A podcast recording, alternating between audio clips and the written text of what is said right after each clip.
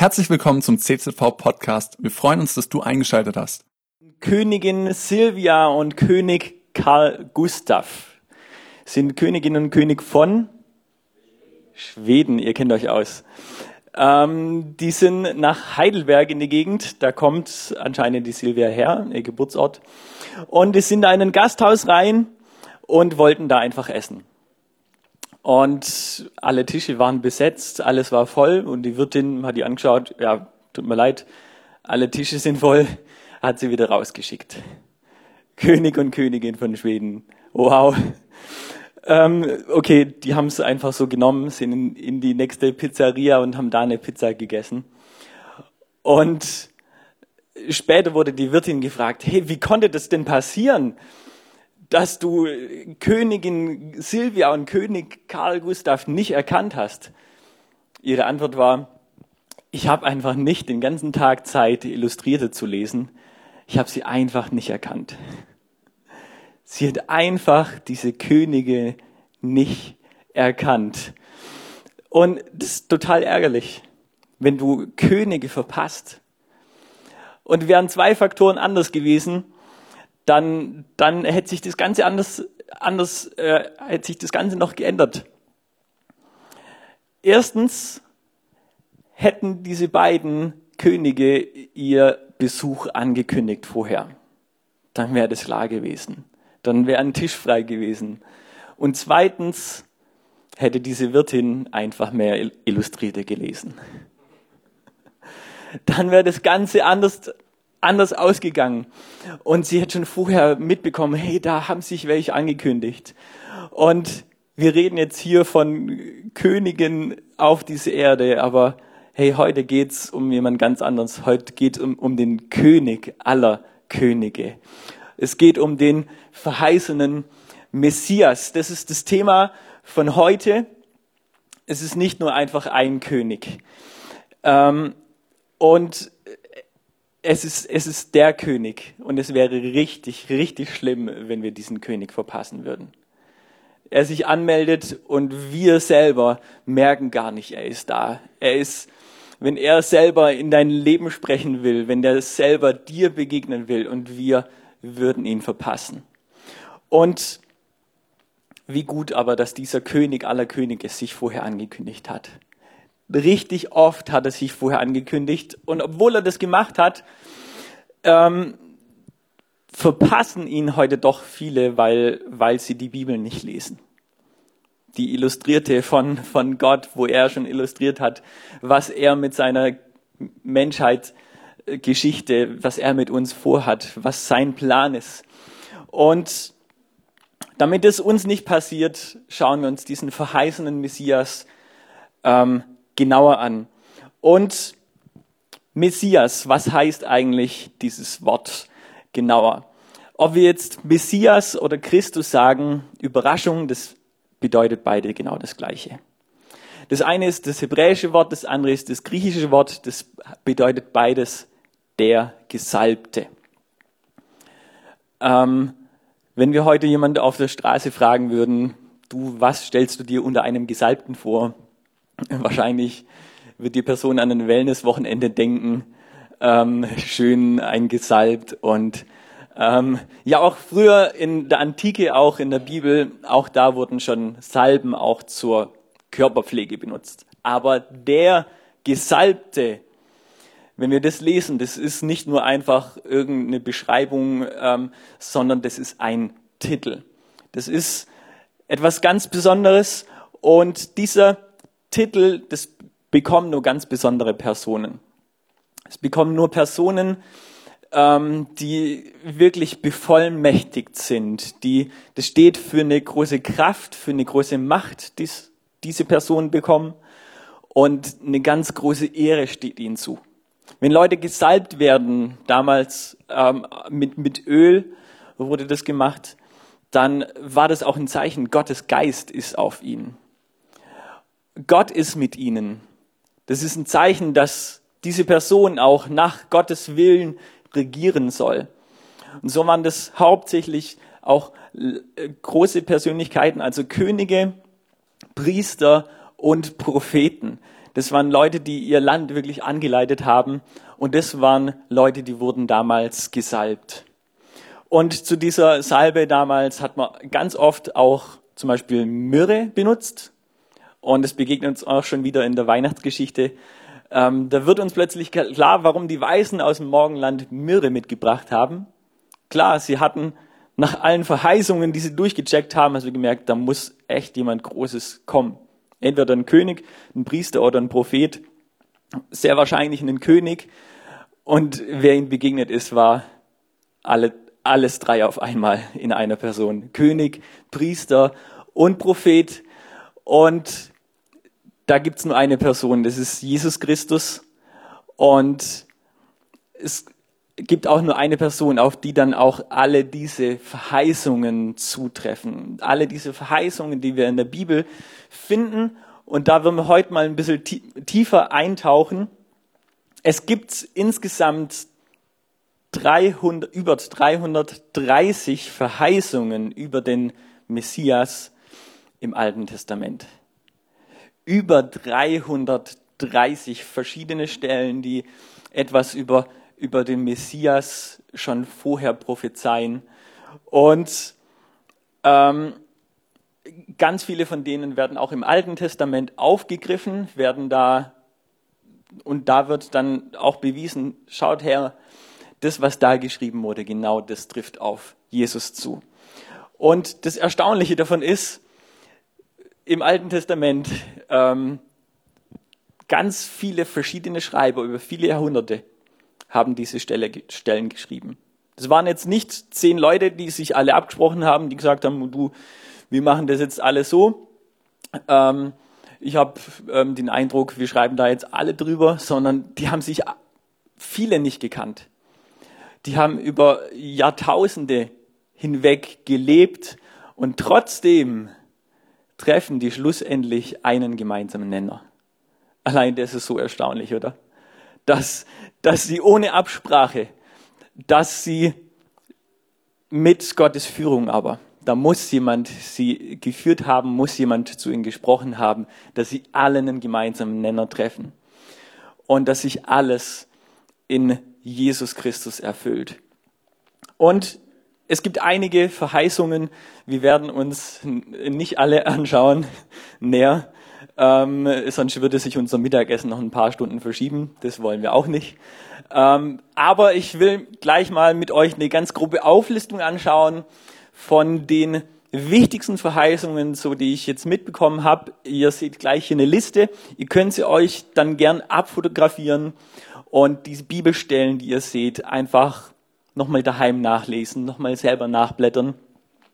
Ähm, ich lese einfach gerade mal vor, was alles zum Beispiel schon über den Messias drin steht.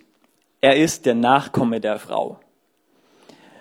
Und vielleicht mag das jetzt vielleicht erstmal für dich eine komische Verheißung sein, so, okay, Nachkomme der Frau.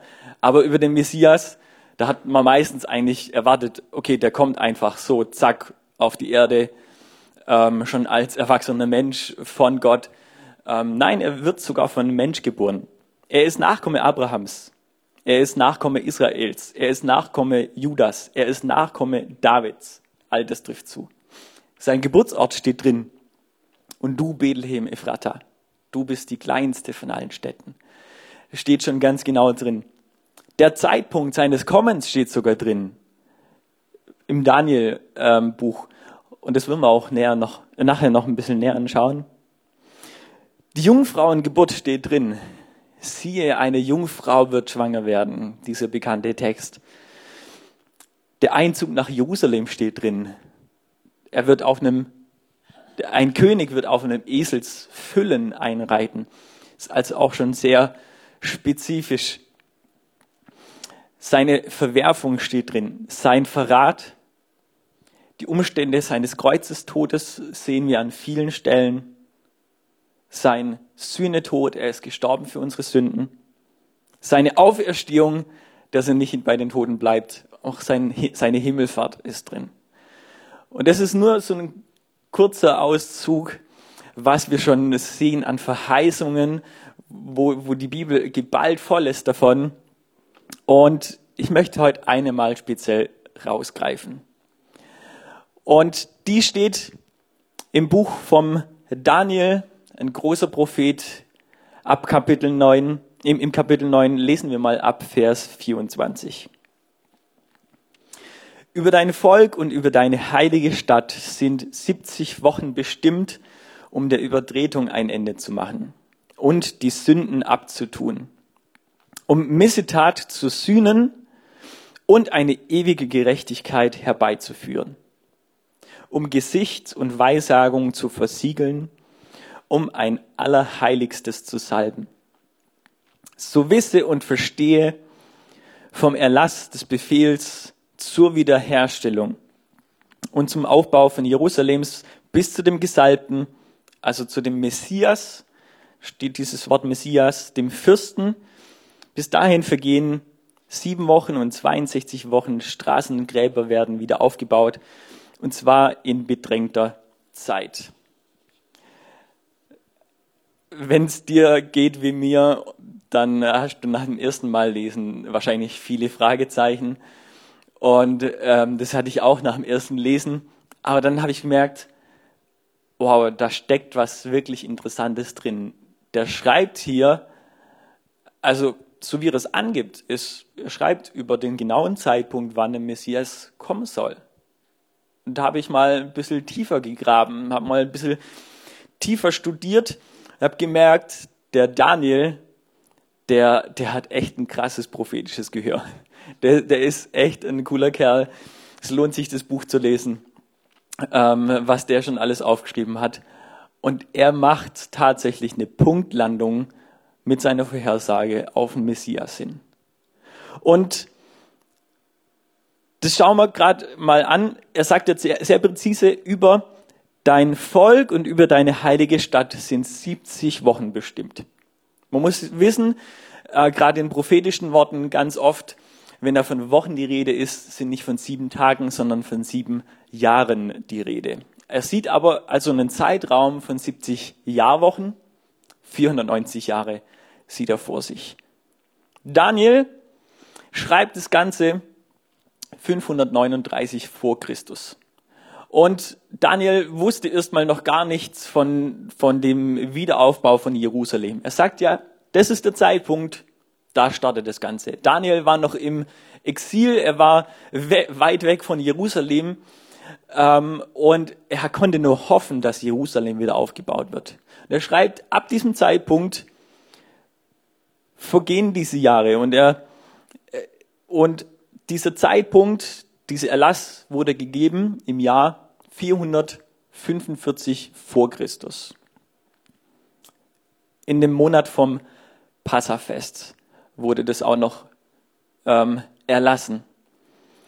Und laut Daniel gehen also ab diesem Zeitpunkt 69 Jahrwochen. Also 69 mal sieben Jahre kann man einfach rechnen.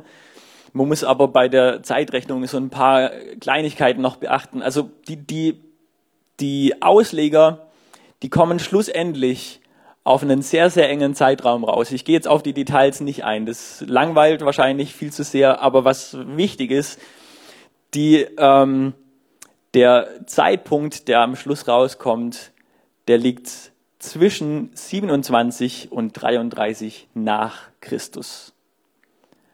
Wow. Das ist zu 100 Prozent die Zeit, wo Jesus gelebt hat. Das ist eine Punktlandung von damals, von der Zeit, wo Daniel noch nichts wissen konnte vom Messias, äh, vom, vom Messias. Ähm, da hat er genau präzise ihn vorhergesagt. Und entweder, sagen die Ausleger, entweder dieser Zeitpunkt trifft genau die Taufe von Jesus oder es trifft dieses Jahr, wo Jesus gestorben ist. Und auch da der Monat vom Passafest. Und das wäre dann äh, haargenau am Passafest wurde Jesus gekreuzigt. Und vielleicht kannst du jetzt mit so Zahlen nicht so viel anfangen. Sagst, okay, das ist jetzt zu viel Rechnung und auch noch am Sonntagmorgen ist ein bisschen zu viel. Ähm, aber die Zahlen sind auch nicht so wichtig. Aber das, was er schon vorhergesagt hat, was, was das Wichtige ist, ist, was es unterstreicht, was es markiert. was es unterstreicht. Damit ist Jesus Christus gemeint. Mit dem, was er hier schreibt, mit dem, was er hier äh, vorhersagt. Und wir schauen nochmal rein in, in den Vers. Was sagt er? Was geschieht dann? Und er sagt, Übertretungen wird ein Ende gemacht. Sünden werden abgetan. Missetat wird gesühnt, wenn dieser Messias kommt. Eine ewige Gerechtigkeit wird herbeigeführt. Hast du dafür einen Halleluja? Oder du kannst auch Yes oder so gut sagen oder Come on. Hey, das ist eine gute Botschaft, oder? Da dürfen wir, da dürfen wir gern antworten dazu. Das dürfen wir gern unterstreichen. Sünde wird abgetan. Vielleicht haben wir das schon so oft gehört und vielleicht sind wir schon das so sehr gewohnt. Aber das ist so eine gute Botschaft. So, heißt Evangelium. Eine gut, gute Botschaft. Wenn du es noch nie gehört hast, dann ist das jetzt das erste Mal. Ähm, und ähm, dann ist es auch für dich heute vielleicht auch zum ersten Mal eine richtig gute Botschaft. Und dass Jesus genau dafür auf die Welt gekommen ist, das wird er selber auch noch bestätigen. Und ähm, wir schauen uns gleich noch den nächsten Text im Neuen Testament an. Im Neuen Testament greift Jesus jetzt gleich eine Stelle auf aus dem Alten Testament. Er schaut drauf und unterstreicht nochmal genau das, was wir gerade eben gehört haben. Weil wichtige Sachen, die kommen öfters in der Bibel vor. Lukas 4, Abvers 16. So kam Jesus auch nach Nazareth, wo er aufgewachsen war. Am Sabbat ging er, wie er es gewohnt war, in die Synagoge.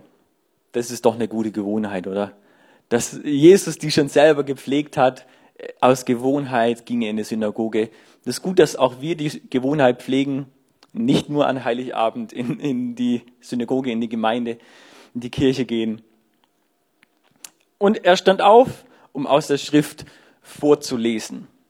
Man reichte ihm die Buchrolle des Propheten Jesaja. Dazu noch kurz gesagt, ähm, damals wurde einfach die, die damalige Bibel von vorne bis hinten in Abschnitten durchgelesen und ganz zufällig kriegt Jesus einen speziellen Abschnitt. Und mit zufällig meine ich von Gott zugefallen.